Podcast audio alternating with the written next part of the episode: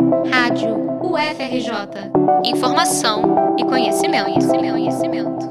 A Universidade Federal do Rio de Janeiro não vai substituir as aulas presenciais por atividades em meios digitais.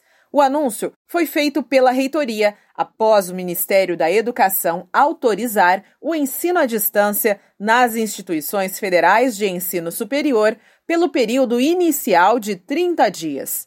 Segundo o comunicado, o calendário acadêmico da universidade será reajustado quando as aulas retornarem, o que deve acontecer somente após a recomendação dos órgãos competentes.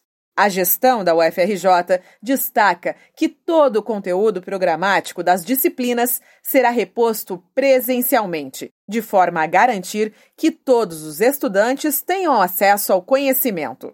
Entre as argumentações, há que se considerar a parcela de acadêmicos que não dispõem de meios tecnológicos necessários para acesso a conteúdos ministrados em EAD.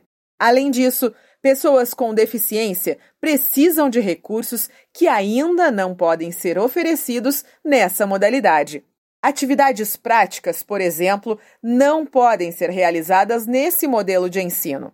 A exceção é para as turmas que já faziam uso de plataformas virtuais anteriormente e nos casos em que já esteja acertada a dinâmica entre os estudantes e os seus respectivos professores. A Portaria 343 de 2020 do MEC, que orienta sobre a utilização do ensino à distância, tem o objetivo de conter o avanço do novo coronavírus com a utilização de meios e tecnologias de informação e comunicação.